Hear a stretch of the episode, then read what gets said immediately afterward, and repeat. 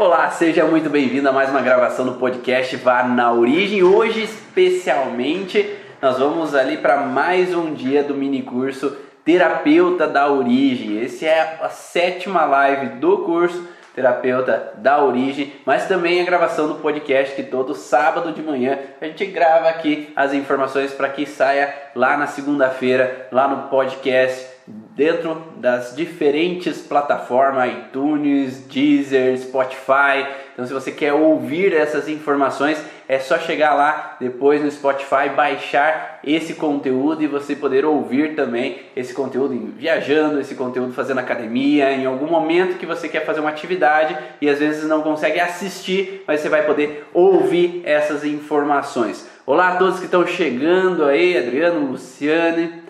Dani, me falam aí se o áudio tá ok. Quem tá no YouTube, o áudio tá.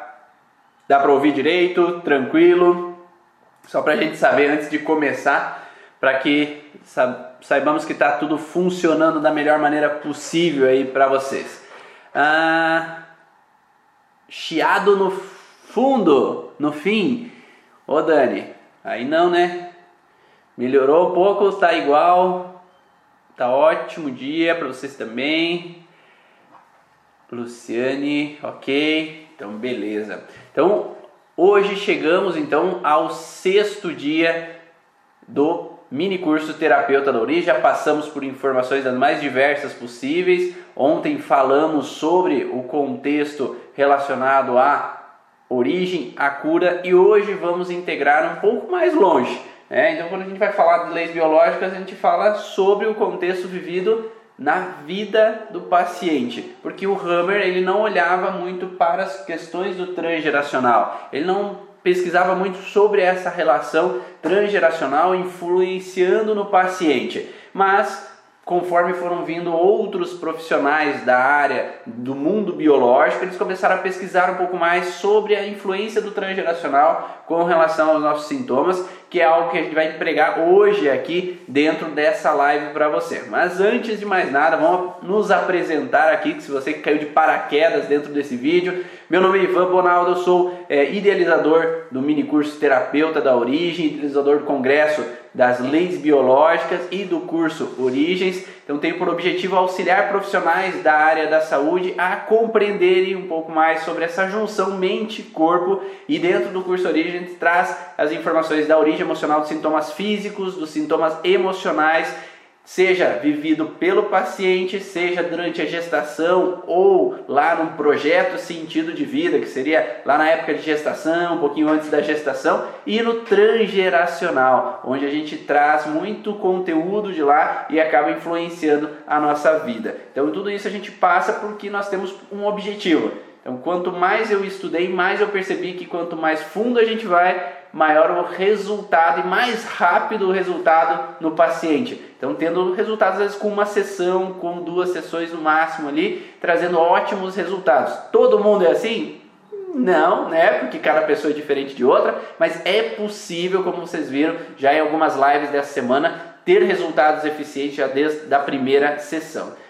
E quem é você que está aqui do meu lado aí? Conta pro pessoal, quem é a Maísa?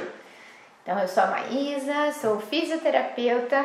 Hoje trabalho com técnicas integrativas, sempre em busca dessa origem emocional aí, para enfim dar um, um fim em alguns sintomas, amenizar, dar qualidade de vida para nossos pacientes, né? Essas pessoas tão importantes na nossa vida para nossa família também em geral, nos conhecer também. Eu acho que é muito interessante ir em busca dos nossos incômodos, né? Resolver nossos incômodos.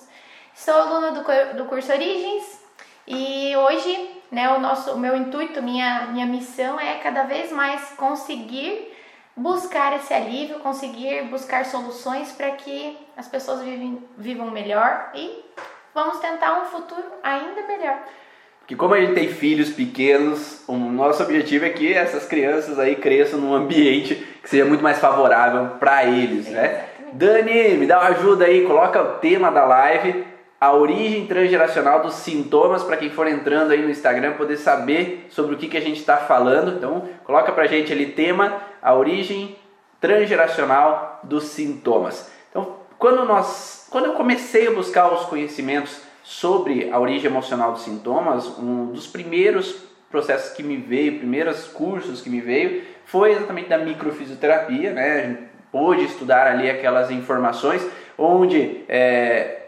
houveram através de Patrícia Benini e Daniel Grosjean, eles estudaram profundamente essas relações do corpo e mente, como essa junção de fatores influencia nos sintomas do paciente. Vou fixar aqui. Então, nesse sentido, nós começamos a perceber algumas junções, né? Antes eu olhava o corpo como mecânico, né? Uma queda, uma batida, uma intoxicação poderia levar a uma lesão ou uma infecção poderia levar a uma lesão e a partir de então começa a se olhar um pouco mais para o mundo emocional, a influência da emoção.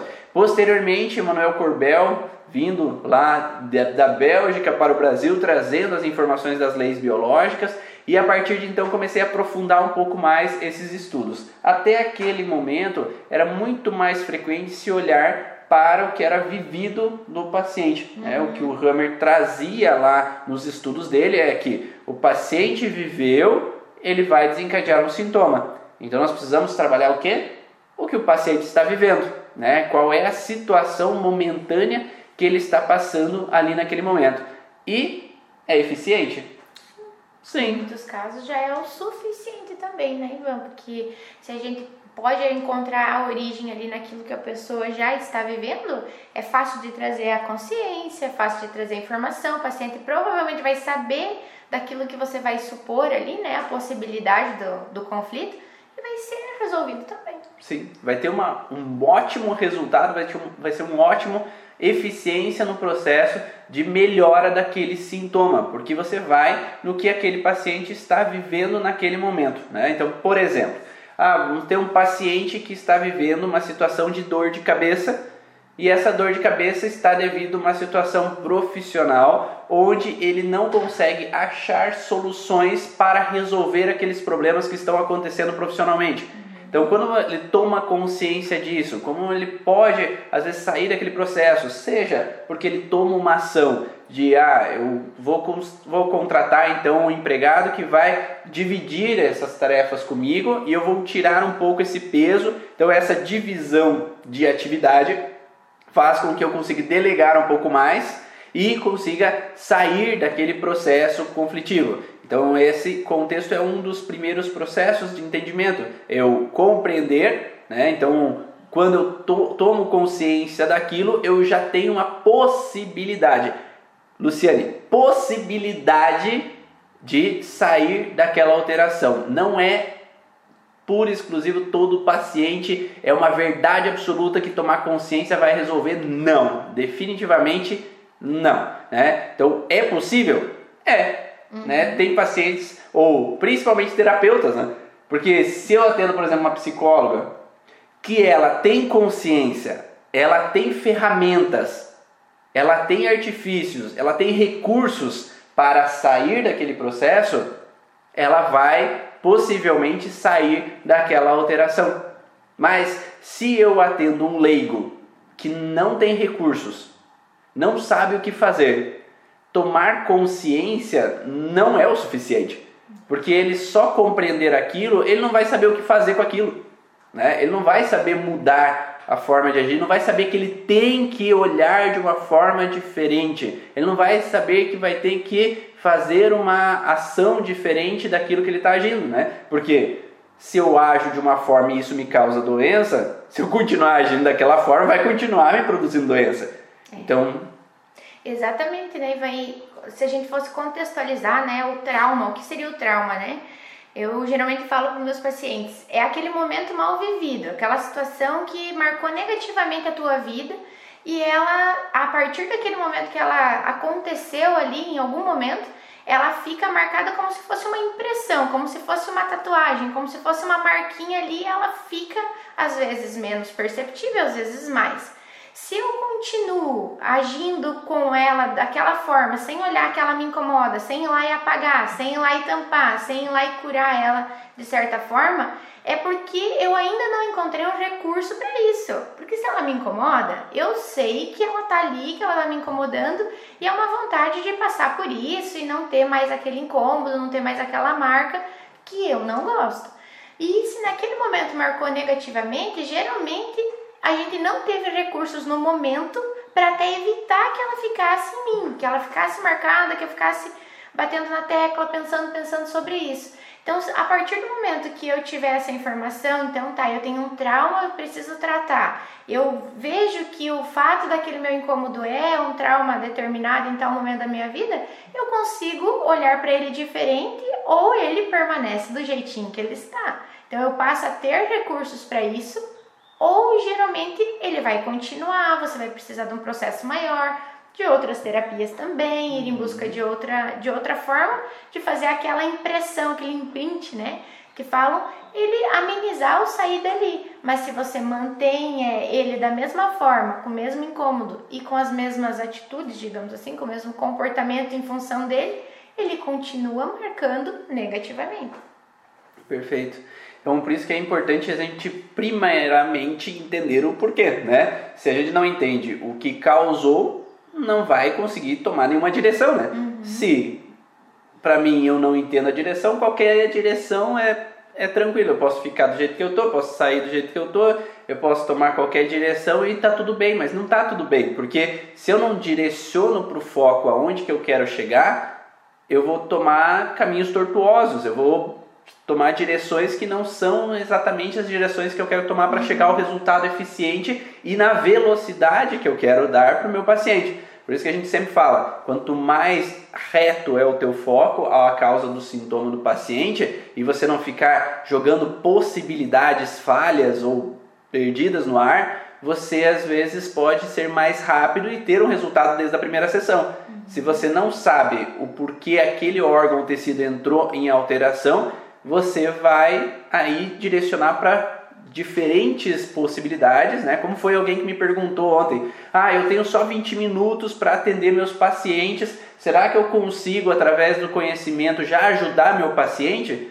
Sim, se você consegue ser reto ao ponto do que aconteceu aquele processo, a partir do momento que o paciente está falando na avaliação o porquê que ele veio te buscar, você já começa a linkar possibilidades. Só que geralmente os pacientes que chegam pra gente chegam com: ah, eu tenho dor de cabeça, eu tenho dor nas costas, eu tenho dor às vezes no estômago, eu tenho diarreias, eu tenho isso, eu tenho. Né? São inúmeros sintomas ao mesmo tempo que os pacientes vêm buscar, pelo menos a mim, né? Provavelmente para você também, né, Maísa? Os poliqueixosos. Né? Então a gente quer resolver vários sintomas. Então a gente vai demorar um pouco mais a sessão para analisar todas essas questões que ele está trazendo para a gente. Claro que não vai dar às vezes para trabalhar tudo em uma sessão, todos esses sintomas. A gente vai elencar os principais, os dois, três sintomas principais, para focar numa sessão e ver conforme for a necessidade, conforme o paciente for é, aceitando bem a técnica que tu vai usar para ressignificar ou entendendo bem, né? Cada paciente ele tem uma compreensão de uma forma, ele tem uma capacidade de captar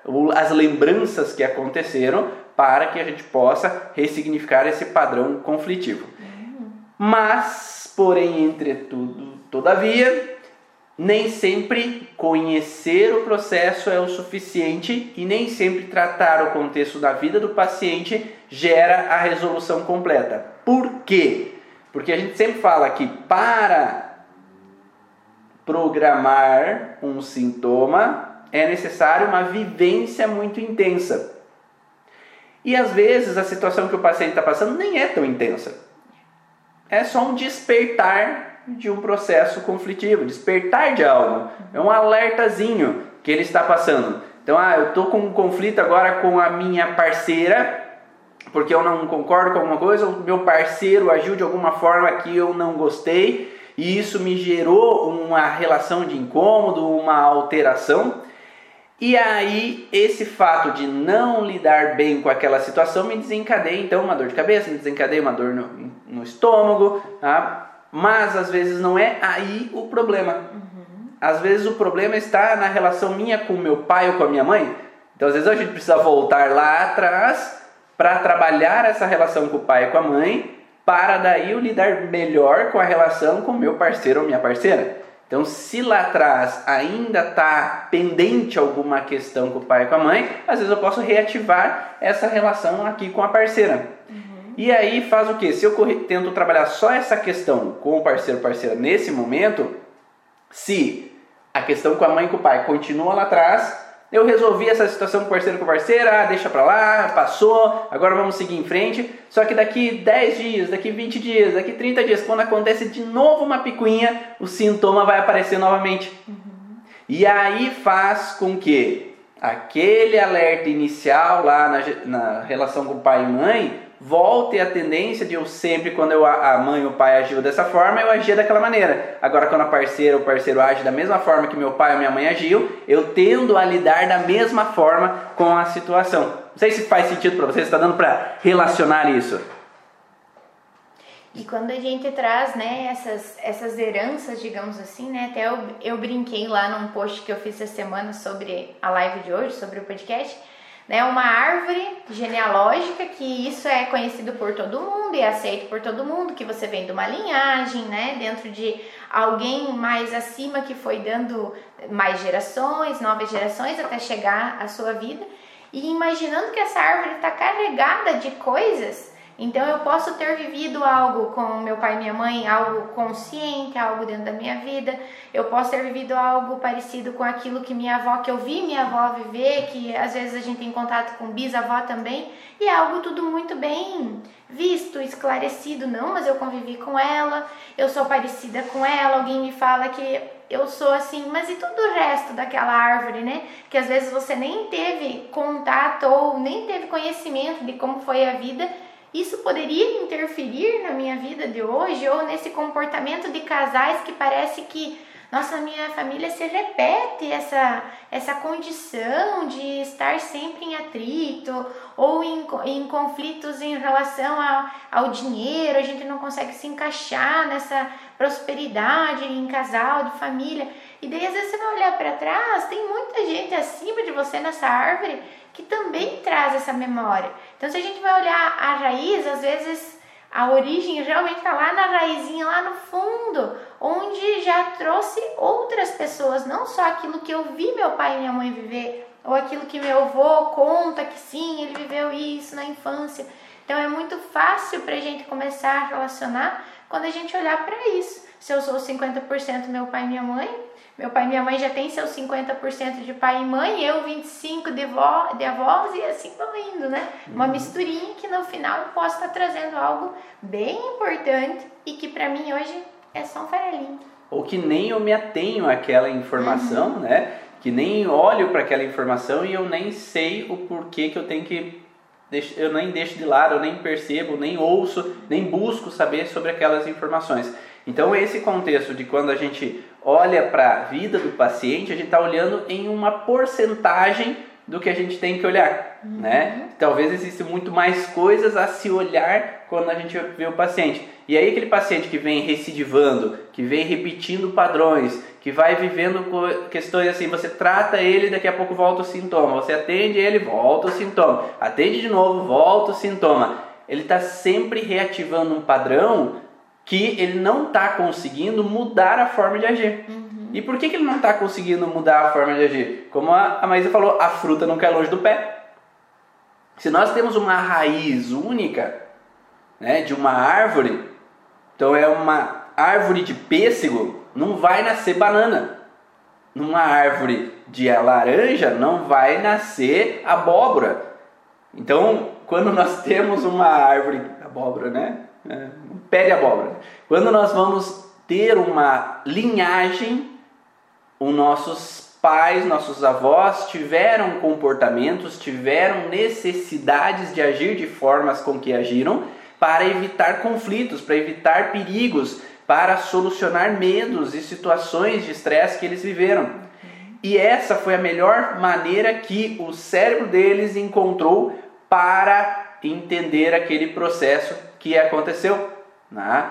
Então, nesse sentido, por exemplo, se meu avô e minha avó, perante a relação conjugal deles, eles tiveram alguma situação de estresse ou de conflito, perante uma traição, por exemplo, ah, vamos dizer que meu avô traiu minha avó, minha avó traiu meu avô, e isso gerou um estado de tensão sobre aquele casal, isso faz com que o cérebro deles linke um alerta, onde eu posso ter, tá? Pode ter inúmeras possibilidades.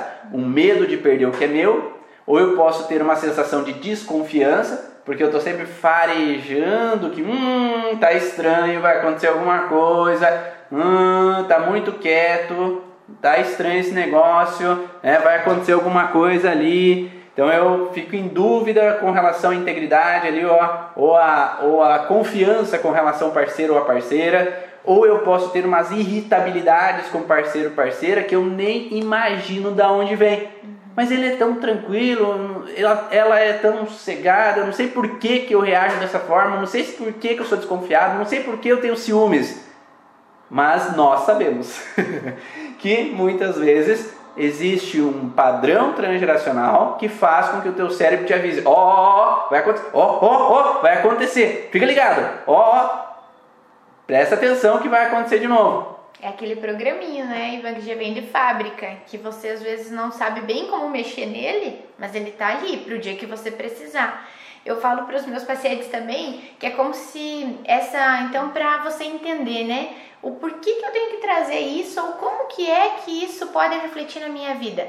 É como se fosse uma carta que os teus antepassados deixam lá para você. Se você vê um documento, algo que está lá de anos atrás, às vezes meio deteriorado, mas que você encontra e você consegue ler, você sabe que foi uma informação daquele momento, com todos os recursos e é, informações que elas, eles tinham naquele momento e eles te passaram ou te deixaram uma herança, algo ali que talvez você possa ver, tá ali, é, é material para você. Nisso, então, todo mundo acredita.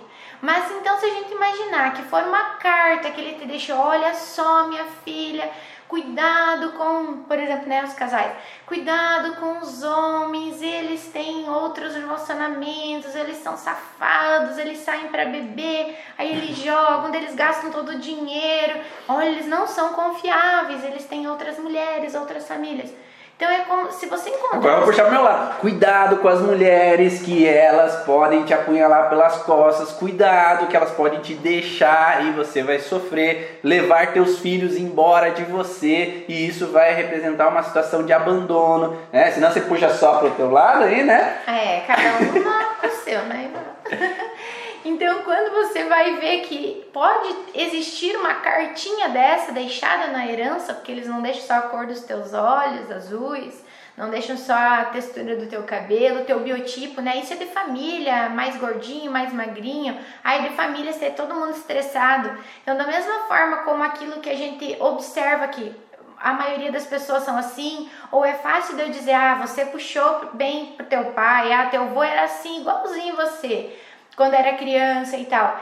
Da mesma forma, esses mandatos, né, essas, essas heranças, elas podem vir dessa forma, como alertas para que você passe a se comportar ou reagir de uma forma que seja melhor do que aquilo que eles viveram. Mas nem sempre a gente consegue fazer dessa forma. Ah, entender que aquela informação que eles passaram era para mim reagir de forma melhor e evitar conflitos, como às vezes eu posso ler aquilo e dizer assim: nossa, eu tenho que ser igual a ele, ou por lealdade, ou porque se ela sobreviveu, mesmo que foi difícil aquele casamento, né? Então, mas ela sobreviveu, ela conseguiu manter né, as relações, não houve escândalo na família, porque ela ficou quietinha, ela aguentou tudo quieta, as violências, as traições. Então, eu posso ser igual aquilo e reagir que aquela informação, às vezes, muitas vezes inconsciente, né?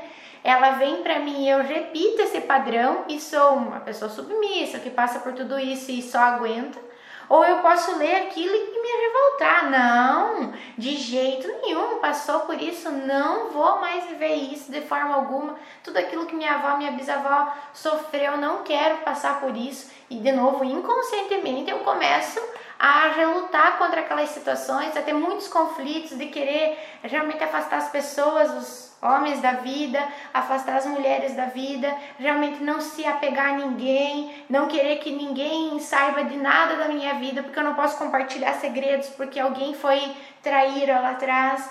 E isso tudo traz às vezes incômodos para nós, que sem esse GPS, sem essa orientação, a gente sai perdido achando que a outra pessoa é a culpada, achando que você é o dedo podre, que não, eu não tenho jeito, então eu vou ficar assim, sem me relacionar, sem ter amizades verdadeiras por desconfiar de todo mundo, de uhum. todos. Então, ou né, não vou ser mãe, pai pelo medo de, dessa maternidade, dessa paternidade. E a gente vai encontrar lá atrás que lá atrás, então, aquela cartinha diz: cuidado, houveram partos que houveram mortes, houveram abortos espontâneos, fizeram pessoas entrar em depressão e nunca mais sair. Então, aquela cartinha às vezes faz mais sentido do que aquilo que tu está vivendo hoje. Muitas das pessoas que vêm com esses sintomas crônicos um pouco mais fortes, pesados, eles vêm e dizem assim: Eu não tenho motivo para mim estar tá assim, eu não preciso ter esse medo. Eu sei que o meu marido uhum. é alguém confiável, eu sei que minha esposa me ama e não vai me abandonar, mas eu não consigo me entregar para o relacionamento, não consigo. E a gente não está entendendo, não está achando é, onde está guardada essa cartinha. E com o GPS da origem, a gente tenta, de acordo com a, com a queixa do paciente, ir em busca do que você viveu ou do que alguém viveu. E muitas vezes isso é, é muito possível. A gente consegue e resolve. Então esse é um diferencial do curso Origens, que é olhar o transgeracional. Muitas, uhum. Muitos estudos das leis biológicas, como Hammer não olhava o transgeracional, eles não falam sobre o transgeracional. E nós vemos que é algo extremamente importante para analisar essas, essas relações de reações que nós temos. Né? Então imagine assim, o nosso cérebro, para evoluí-lo, a gente precisa de milhões de anos. Né? A gente vai ter que passar por uma grande etapa de eras para que o nosso cérebro evolua. Agora imagina que a época onde nós tínhamos as tribos, onde vivíamos lá os nossos ancestrais em tribos, não é tão longe assim comparado a milhões de anos, né? Então nossas as tribos que eram vividas, onde as pessoas ficavam, se estabeleciam, as pessoas só ficavam naquele lugar. Ia caçar, voltava. Ia pescar, voltava. Então eles ficavam sempre nesse contexto ali, desse ambiente de grupo. Né? Então, a partir disso, se aquele grupo era unido, estava tudo ok, estava funcionando bem, tinha sempre caça, pesca e estava fluindo bem, eles estavam bem, estavam em harmonia, não teriam problemas, doenças, né? como era, né? os indígenas ficaram aqui, estavam tudo bem, de repente os brancos entraram, começou a ter doenças, a morrer vários indígenas e ter vários problemas ali dentro desse ambiente. Então, quando nós temos uma tribo, nós temos uma propensão a viver nesse ambiente. Agora, se é uma tribo de guerra, que tem muita guerra, tem muita briga, tem muito problema, o que, que vai ter um padrão nessa tribo? De que eu tenho que estar alerta, porque se uma criança nascer meio perdida, meio ah, sem bobinhas, digamos assim, e não for uma criança que nascer alerta, com o olho na nuca, que está pronta para o que der e vier, ela vai morrer. Então eu já tenho que nascer baseado aquele clã, aquele grupo, para manter minha sobrevivência. Se eu vivo num ambiente de escassez de comida, eu já tenho que nascer com uma capacidade de me adaptar àquela escassez. Se eu nasço lá nos Alpes, né, e lá no ambiente de alteração de, de, de quantidade de oxigênio pela altitude, o que, que acontece foi observado cientificamente que há uma alteração genética para que aquelas pessoas habitem lá em cima das altitudes e possam aquele gene alterar a captação de oxigênio para que eles possam sobreviver. Então há uma alteração genética de adaptação para que essas pessoas possam viver naquele ambiente específico. Né? Então, se eu vivo naquela tribo, eu tenho que me adaptar àquele ambiente. Né? Qual é o problema? O problema foi que surgiram navios, surgiram aviões, surgiram a possibilidade de a gente deslocar de um lugar para o outro em poucos anos. Ou seja, nós não estamos mais na mesma tribo que a gente vivia. A gente já não está mais na guerra, na primeira, na segunda guerra mundial, a gente não está na Alemanha, a gente não está na Itália passando por crises financeiras, a gente não está na Espanha vivendo a peste, a gente não está mais vivendo em Portugal nas dificuldades de Portugal, a gente não está mais vivendo como os indígenas que eram caçados antigamente, como os escravos que eram presos antigamente. Não estamos mais vivendo naquilo. Só que, como o nosso cérebro não evoluiu conforme a evolução do acontecimento de internet, com o acontecimento de transporte, de deslocamento, ele ainda acha que estamos vivendo naquele momento. Então ele vai trazer uma informação genética que, cuidado, tu tá ainda na guerra. Cuidado, tu tá ainda passando fome como teu antepassado. Cuidado, tu tá ainda sendo escravo como teu antepassado. Então ele tem que se adaptar àquele ambiente que ele ainda acha que ele possa estar vivendo. E aí faz com que nós estejamos sempre preparados para viver algo que os nossos ancestrais viveram. Né? Ficou claro? Deu para entender essa relação? Né? E é o que o Gustavo pergunta. Então podemos dizer que é, essas informações, essas memórias ancestrais são impregnadas no nosso DNA, nos nossos genes? Sim, e existem pesquisas que mostram que a metilação e acetilação do cromossomo é o que dispara ou fecha a informação. Então, quando nós vivemos um estado conflitivo, hoje, nós, que eu tenho a informação no cromossomo, mas ele está fechado, cerrado, lá Bruce Lipton já trouxe essas informações né, na biologia da crença, quando nós estamos cerrados com aquela informação, informação é, isso faz com que aquela informação esteja lá, mas não cause sintoma. Mas, a partir do momento que eu dispare uma informação parecida com o que o meu ancestral viveu, eu posso então abrir aquele cromossomo e aquela informação que estava presa, agora ela dispara no sintoma, que é o sintoma diretamente relacionado às leis biológicas. Então, a gente tem que relacionar a origem emocional desse sintoma. Então, se é um sintoma de fígado, qual é o padrão conflitivo de fígado? Se é um padrão conflitivo de estômago, é um padrão conflitivo de estômago que o meu ancestral viveu. Se é um padrão ancestral de rim, é um padrão ancestral de rim é um sintoma de rim que eu vou ter. Então, nesse sentido, você não pode que o ancestral viveu um conflito perante a rim e eu desenvolver um conflito de amígdala. Não, é o mesmo padrão conflitivo que a gente estuda como se nós mesmos estivéssemos vivendo aquela situação de estresse. Então a gente dispara esse processo. Até quantas gerações a gente pode ter a alteração? Infinitas gerações. A tá? diferença, acredito, né, Ivan, que seria você confirmar essa informação. Só isso porque não existem doenças, né, patologias hoje que são ditas hereditárias, né? Então, muitas vezes o que aconteceu nessa epigenética aí é que apareceu o sintoma para todas as gerações ou pulou uma geração, apareceu para a próxima, mas todo mundo pode vir com sintoma, como pode ser pessoas que passam uma vida sem ter sintoma, mas que carregam uma informação e a partir do momento que eu vou viver na minha vida algo parecido, o sintoma desencadeia, mas eu não consigo entender de onde é que vem porque as outras pessoas não tiveram sintomas, as outras pessoas da minha família, né? Mas isso não está é, ligado a não ter origem com aquilo que eles viveram, e sim cada um viveu um tipo de fase né, do, do conflito. Uns tiveram sintomas, outros não, outros mais fortes, outros mais leves, mas pode vir de lá de todas as gerações. Sim, a Lígia falou até alguém ressignificar, até alguém mudar a informação. Existe um estudo dentro da psicologia que eles mostraram a seguinte maneira. Eu já falei em algumas lives que eles foram num restaurante e os garçons, a hora que eles estavam servindo as mesas, pedi, pegando os pedidos das mesas, o garçom ele olhava um pedido, fazia o pedido lá para cozinha e a cozinha então servia aquele pedido. Enquanto aquela mesa não pagava a conta, o garçom ele tinha a informação daquela mesa. Então ele sabia o que estava acontecendo naquela mesa e sabia o que tinha sido pedido, o que tinha sido entregue e o que não tinha sido entregue. A partir do momento que o garçom pagava, ou a mesa pagava a conta, aí ele já saía a informação, ele já apagava a informação, eu já não lembro. É que nem nós, né?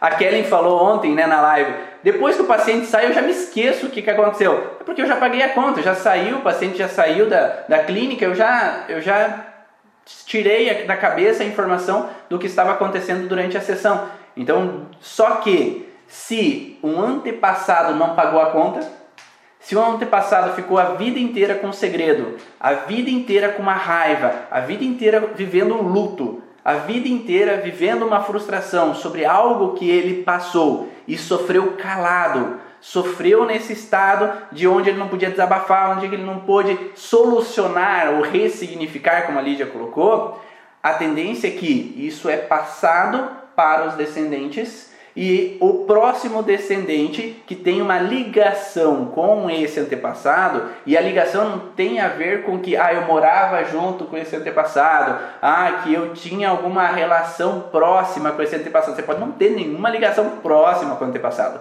mas que ele tem uma simetria e essa simetria é estudada diretamente lá nos estudos do transgeracional, desde é, Anne Ancelan, desde Salomão Celan, Salomão Celan, nossa senhora, né? Salomão Excelan, sim, Anne Ancelan, Salomão é tudo parecido, né? Parece meu sobrenome, né? Uhum. É, entre outros profissionais que vieram estudando, Bert Helling, né? Que vieram estudando esses contextos do transgeracional e viram que existiam algumas ligações específicas com pessoas específicas da nossa família, seja por uma situação de datas, então uma pessoa que nasce com datas parecidas, né? Ah, eu nasci dia 20 do 4 e eu tenho um ancestral que faleceu dia 19 do 4, antes de eu nascer.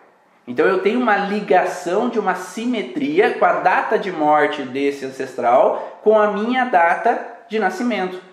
E isso, muitas vezes, se você for olhar no paciente, ele traz essas relações com esse ancestral. Então a gente acredita cada vez mais que uma pessoa não nasce em qualquer data por acaso.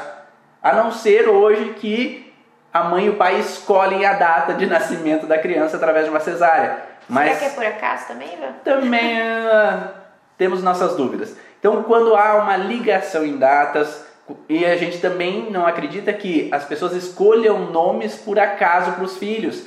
Eu já tive algumas experiências onde eu fui buscar na linhagem de família minha, a minha segunda filha é chamada Carolina, e na, na minha ancestralidade eu encontrei uma Carolina que, ao trabalhar nessas frustrações dessa Carolina, a minha filha melhorou. Né? Então, onde converso com a minha filha, ressignifico isso com a minha filha. E tem vários Luiz na minha família e minha filha é Luísa.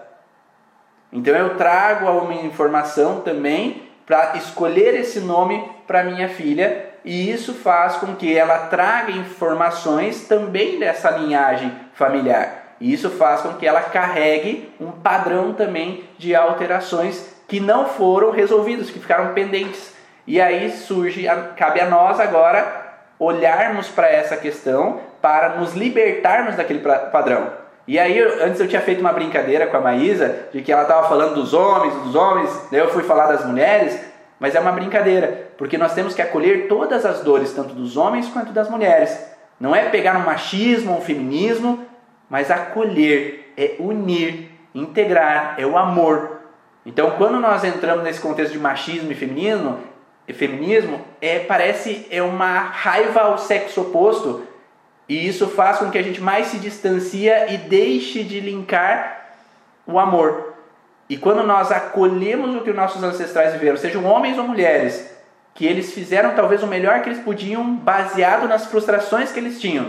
Acolher se os homens fizeram coisas erradas, se as mulheres fizeram coisas erradas, que eles fizeram e tudo bem que aquilo fique no passado, mas que hoje eu não preciso entrar nessa situação. Eu acolho, eu agradeço, porque graças aos erros que eles cometeram, eu estou aqui. Porque se eles não tivessem errado, não tivessem pecado, se não tivesse isso ou aquilo ou aquele outro, eu não estaria aqui, eu não teria minhas filhas. Então, obrigado por tudo que vocês viveram, mas agora eu escolho ou andar da forma com que vocês quiseram, ou olhar da forma com que eu quero tomar. Então eu tenho um recurso, uma possibilidade de tomar agora sim as minhas direções, né? E é isso é, que traz essas informações, né? É, e traz essa coerência para nós quando estudamos então a origem emocional dos sintomas para entender esse vínculo do transgeracional e essa observação com o paciente. E dentro do curso a gente tem ferramentas para olhar esse transgeracional para que a gente possa então ajudar o nosso paciente a ressignificar esse processo conflitivo e aí melhorar nessa qualidade de vida dele, né, e seguir em frente, né, tomando agora as escolhas dele sem precisar sempre repetir o padrão da história da família, como a Maísa falou às vezes ter raiva do homem, ter raiva da mulher, ou não, não querer engravidar porque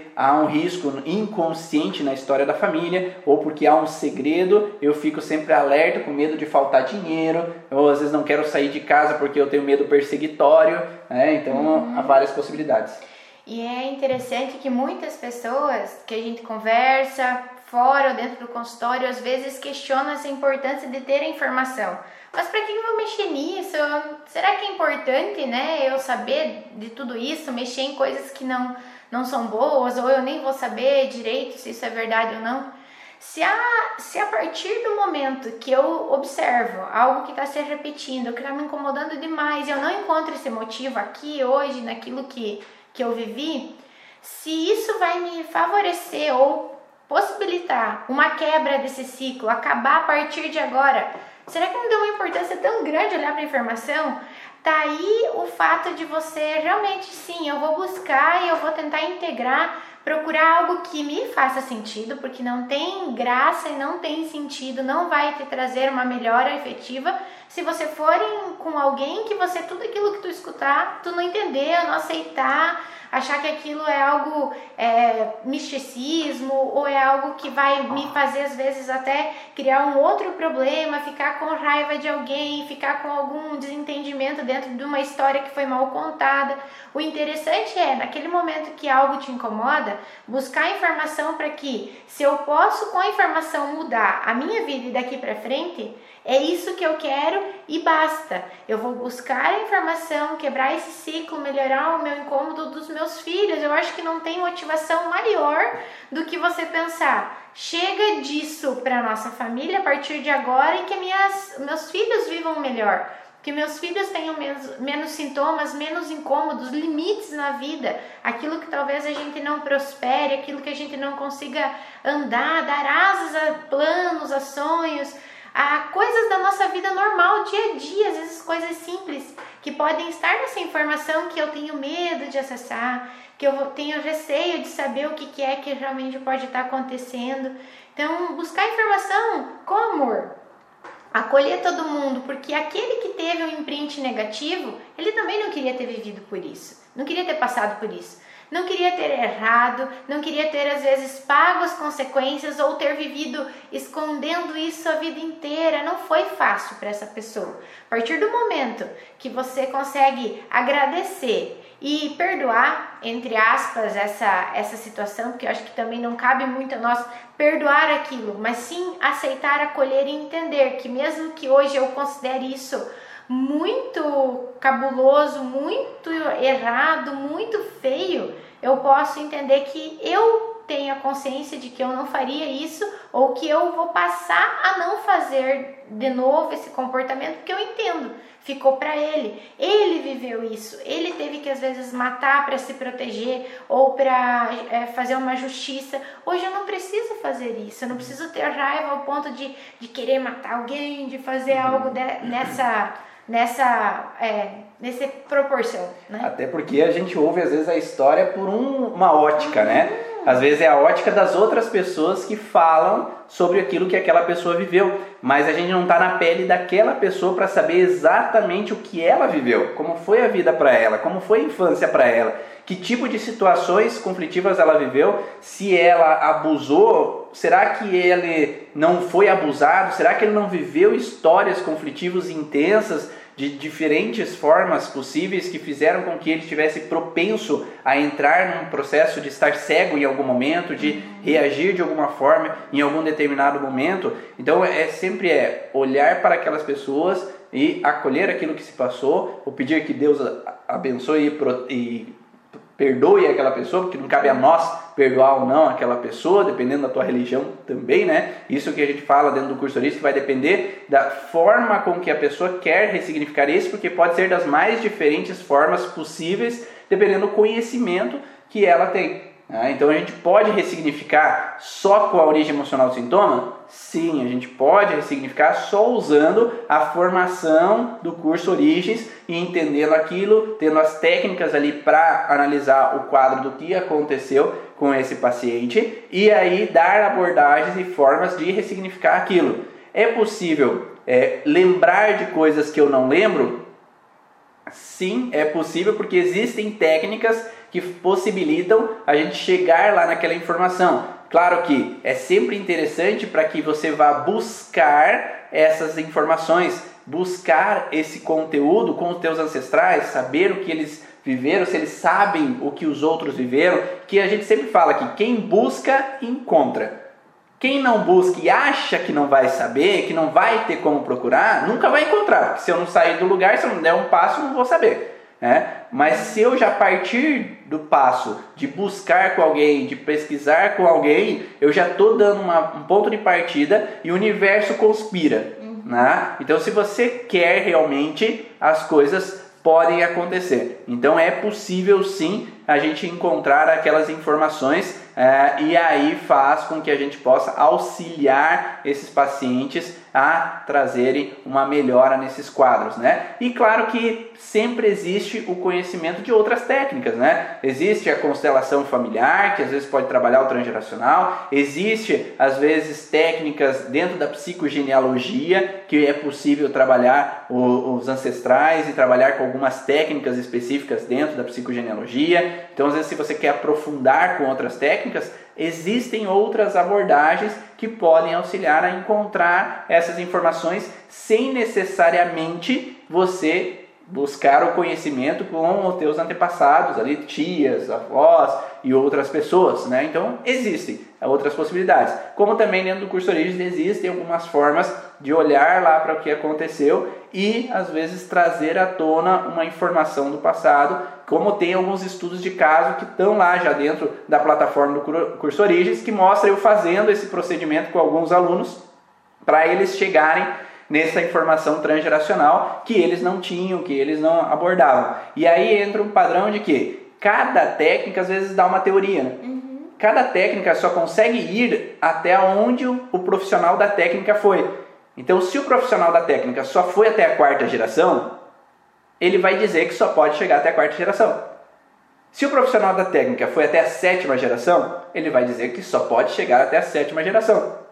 Agora, no mundo quântico, tudo é possível. Tudo é possível.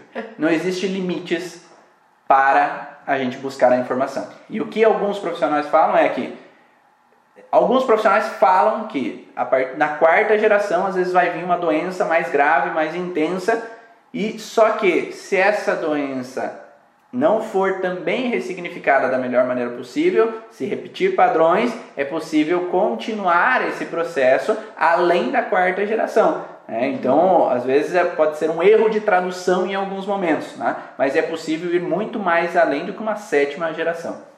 E quando a gente vê que, que realmente aquilo que eu vou buscar, aquilo que eu integro, eu fui num profissional, eu integrei aquela informação, eu aceitei, eu acolhi, eu acho que isso faz sentido para mim, confiar naquilo que eu vou encontrar também eu acho que é viável. Que, por exemplo, a Daisy pediu né, sobre essa questão quando você não consegue. Você não precisa necessariamente encontrar tudo, mas que você integrando, você tanto nesse mundo de não, eu comecei essa, esse caminho, eu vou pela terapia, eu vou encontrar o, incômodo, é, o motivo do meu incômodo, do meu sintoma, as, as portas se abrem, né? Como você falou, o mundo, o universo conspira e, a, e essa forma quântica das informações chegarem a você é a daquela forma que você não sabe como que veio, aqui não tem aquele fiozinho ligando a informação, não tem alguém que está ainda talvez vivo e que diga eu vivi isso, mas a, a forma quântica da informação chegar para você, é bom a gente confiar nisso, aceitar. E a partir do momento que você começa a olhar dessa forma, as coisas vão aparecendo, às vezes até sem você querer. Mas você pesquisando, com certeza aquilo que você vai fazer sentido, que vai se encaixar. A gente tem a intenção sempre de estar melhorando, com essa intenção de sem prejudicar ninguém, sem pegar um segredo e fazer algo né, que vai estragar muita coisa, a nossa intenção é boa e é para mim melhorar, para mim deixar esse futuro para os meus filhos. Vamos integrar essas informações, essa ideia de que sim, eu posso seguir com aquilo que eu tenho e não às vezes dar aquela pirada de querer vasculhar tudo que talvez nem tudo vai fazer sentido naquela história para você. Uhum. Então, nesse sentido, dentro do curso a gente passa por algumas informações, tanto das leis biológicas, como eu falei, buscando entender qual é o princípio da origem emocional dos sintomas, né? Porque a gente precisa saber que se esse sintoma está aparecendo é por causa desse padrão específico de uhum. contexto emocional, seja um sintoma físico ou um sintoma emocional. Mas não para no Hammer. A gente olha para outros profissionais discípulos de Hammer que abrangeram um pouco mais o leque de possibilidades para aquela disfunção nesse órgão, naquele tecido. Depois a gente entra nos contextos da psiquiatria, dos sintomas emocionais e começa a entrar nos projetos sentidos de vida. É o que acontece dentro da gestação, primeiro ano de vida, que faz com que aquele paciente tenha um projeto de vida. Quais são as situações que os pais estão vivendo, quais situações que aquele ambiente familiar está vivendo, que tragam um padrão de objetividade para aquele paciente, um sentido de trabalho. E aí entramos nos ciclos de repetição, então a gente vai aprender como a gente pode calcular as repetições conflitivas, como que a gente olha esses ciclos que o paciente acaba repetindo durante a vida dele e associado ao que o antepassado trouxe. E entramos então no transgeracional, observando as principais informações do transgeracional, a, a síndrome de aniversário, que é algo que a gente vai falar terça-feira, às 7 horas da manhã, com a Dani aqui, que está conversando aqui com vocês. Então a Dani vai responder, falar também sobre a síndrome de aniversário na terça-feira, para vocês entenderem o que, que significa isso, né? Ah, e daí nós podemos olhar também para o genossociograma. O genossociograma é a árvore genealógica. É olhar na árvore genealógica o que é importante a gente olhar para os nossos pacientes para que a gente possa entender o sintoma que ele está trazendo.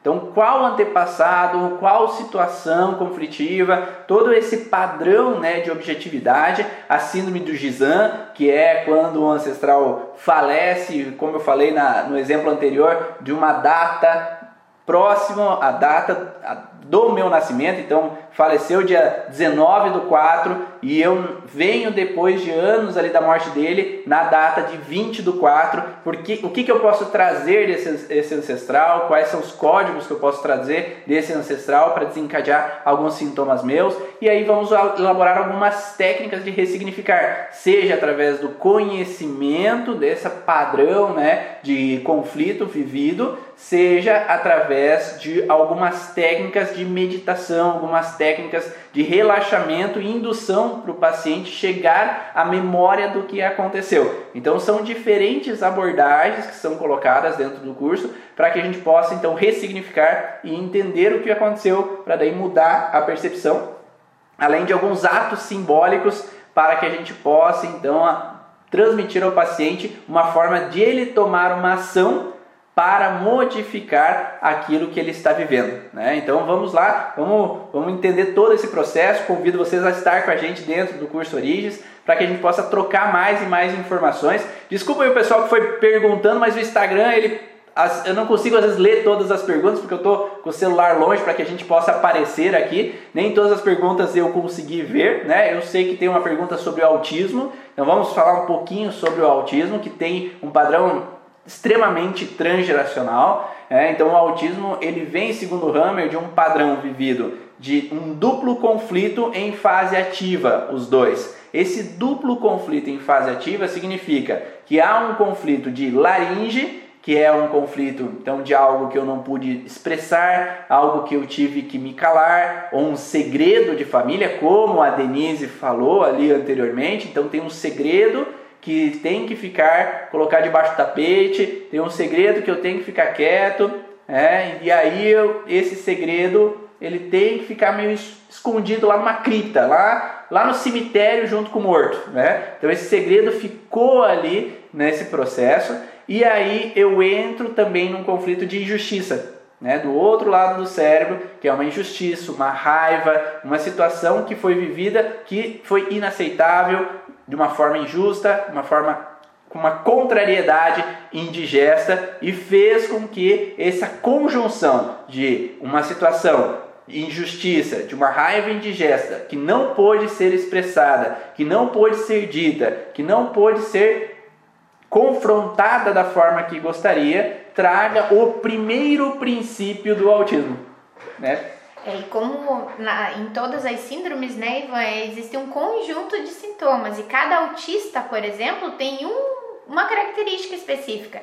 E como a gente trabalha na base dos sintomas daquilo que é uma queixa do paciente, nem sempre a síndrome ela é desvinculada da pessoa ou de um conflito, e sim a melhora de um padrão, de outro, às vezes com o caminhar dos, dos processos, isso se resolve com mais facilidade, ameniza-se algumas características, outras ficam mais guardadas ainda, com mais dificuldade, então sempre cuidando para que é, seja um caminho, às vezes um pouco mais longo, mas não, não entender que uma síndrome cheia de detalhes, de coisas, pode ser, se resumir a um segredo, por exemplo, né? Na questão do autismo. Então, cada um dos sintomas para aquela pessoa sendo ele, por exemplo, um autista, ele pode ter é, características mais fortes, onde a gente amenize e nunca consiga reduzir completamente. Algumas que são bem leves, você coloca ele num trilho ali bem equilibrado e ele consiga seguir a vida quase sem nenhuma sequela, sem nenhuma característica. E isso sim é possível e a gente já viu, né? uhum. né? Já tem até casos que a gente mesmo observou de diagnósticos, às vezes até no, depois que passa um tempinho da, da vida da criança, caracteriza-se uma síndrome né, do autismo e a gente consegue reduzir aquele quadro, melhorar as dificuldades, porque nem tudo é uma dificuldade tão grande, mas aquilo que ah, incomoda de certa forma, vai lá e resolve, e não quer dizer que ele saia do quadro, mas sim ele teve uma qualidade de vida melhor que aquela que ele poderia ter sem a gente ter acessado as informações. Perfeito. E é por isso que a Maísa falou que às vezes depende da massa do conflito, a intensidade daquele padrão conflitivo e o, e o estado de degradação que aquele processo desencadeou. Uhum. Que é possível, às vezes, a gente restaurar em partes, melhorar em partes algumas informações e às vezes não, né? Porque às vezes esse processo é tão intenso que essa criança veio como um processo de cura da família. E lembrando que tudo aquilo que é nos deixado é de certa forma uma proteção, nem tudo que se pode, a gente imagina que se pode tirar ou melhorar a vida no nosso consciente, realmente iria melhorar. Então existem coisas que não são por acaso, que são difíceis ou que não está se havendo solução, porque existe uma proteção mais importante do que o fato de você simplesmente resolver aquele sintoma físico ou emocional que a pessoa apresenta, como às vezes a cura daquele ciclo, daquela, daquela toda aquela árvore estaria naquela pessoa, entender também que a missão ou o projeto sentido para essa pessoa que tem tanta dificuldade ou que existe algo, né, que a gente não gostaria não deseja para ninguém, mas que a gente consiga entender que essa missão está vinculada a esse problema, também fica mais leve com certeza. Mesmo que a pessoa não consiga sair daquele padrão de dor, de sofrimento, mas ela entendeu o propósito, né? O para quê, que o povo da psicogenealogia fala muito e eu acho que faz muito sentido. O para que eu tenho isso, para que eu vim sentir isso aqui, para que viver tantos anos em sofrimento Entendendo o para que fica mais leve até mesmo de carregar o fardo que é pesado. Perfeito. E aí a gente pode entender, como a Maísa colocou, que nós temos conjunções. Então tem autista que tem tiques, tem autista que tem mania de limpeza, tem autista que não fala, tem autista que tem dificuldades em controlar os esfíncteres, tem autistas das mais diferentes possibilidades.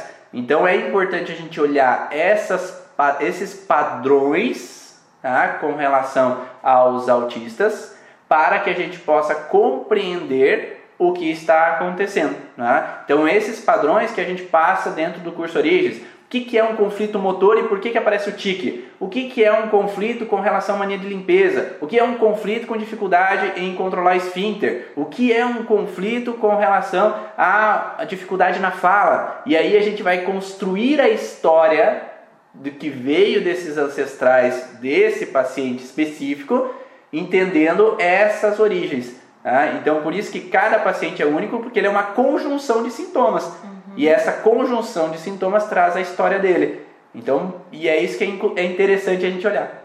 E o mesmo sintoma que lá está descrito, por exemplo, né, uma dificuldade na fala, Existem vários nuances que para mim uma dificuldade na minha fala vem de um processo ou familiar ou que eu vivi, para o Ivan poderia ser outra coisa.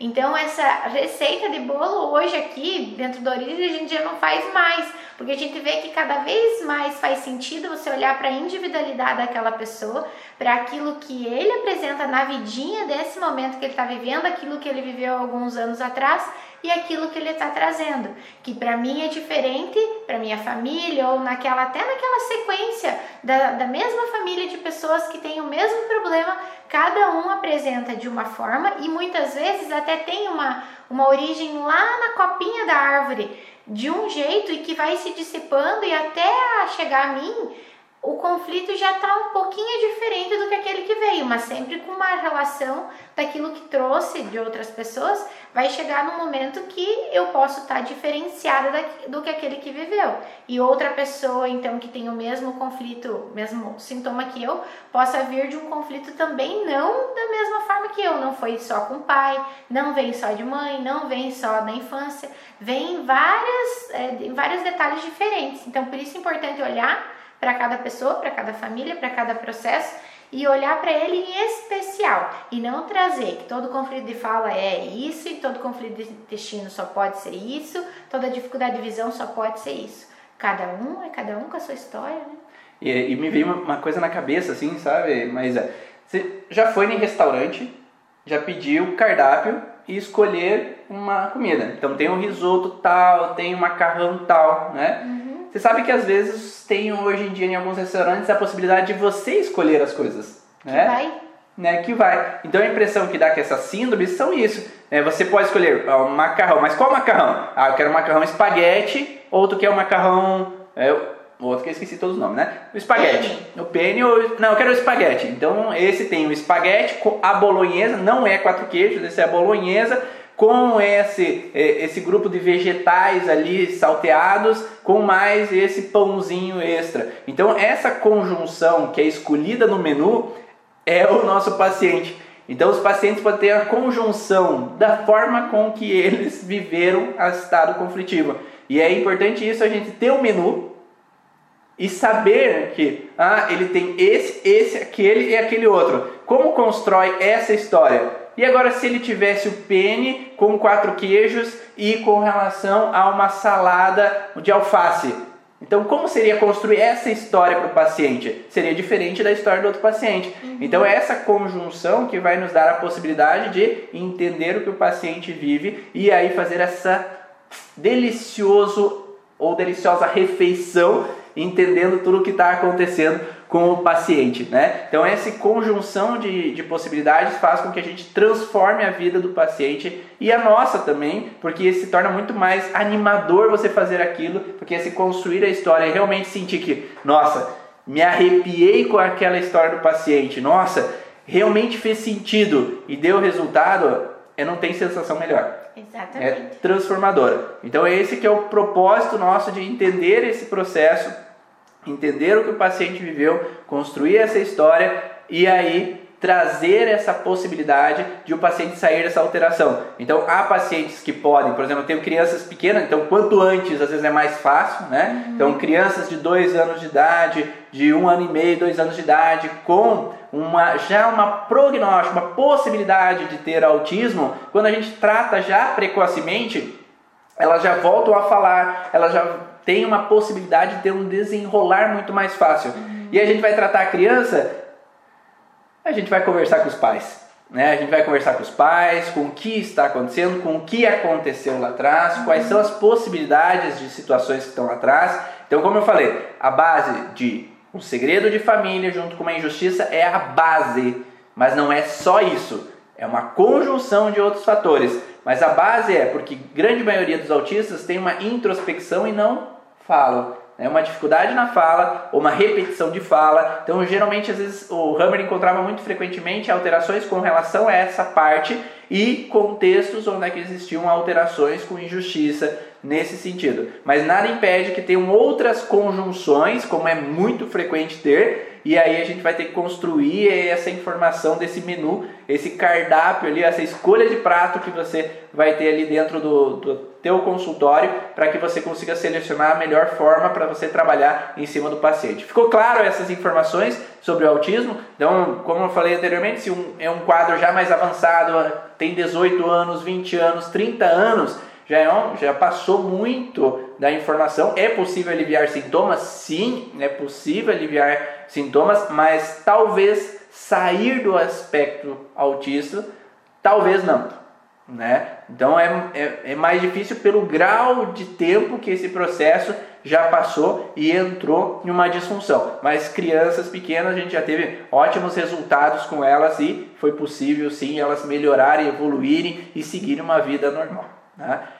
Muito obrigado a todos aí por participarem desse bate-papo aqui do sábado de manhã. Um aviso a todos que a partir da semana que vem o podcast vai começar na quinta-feira, vai sair do sábado para quinta-feira, para que vocês possam descansar sábado e domingo. Vamos mudar esse podcast aí. Então, quinta-feira, 7 horas da manhã, vai ser passado então esse podcast para a gente ter uma troca aí durante a semana. Terça-feira, estudo da origem. Quinta-feira, podcast e quarta-feira, aula dentro da plataforma do curso Origens aí para quem entrar já na próxima quarta tem aula sobre ressignificar o trauma. Então quem fizer a inscrição segunda-feira no segundo vídeo do curso Origens tem o link para o, o grupo do Facebook e o grupo também do Telegram e através de lá que eu mando o link. Então se você comprar já vai na segunda aula já Vai lá, clica para você se cadastrar também no grupo do Facebook para que a gente possa então mandar a mensagem para você e você receber para quarta-feira no Zoom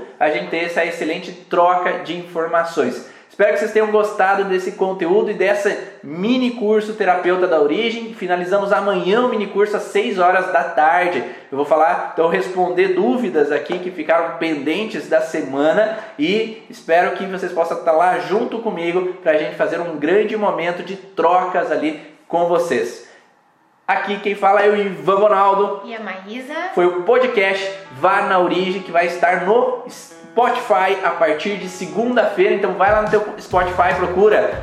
É, nossa senhora, podcast Vá na Origens Ivan Bonaldo. Podcast Vá na Origens Ivan Bonaldo. E você pode baixar para ouvir todo esse conteúdo e ver e rever quantas vezes quiser. Além de várias outras. Eu fui lá ver no podcast, tem várias aulas lá dentro. Já não imaginava que tinha tanta aula que eu e a Maísa fizemos. Vai lá, confere que você vai gostar. Um grande abraço, tchau.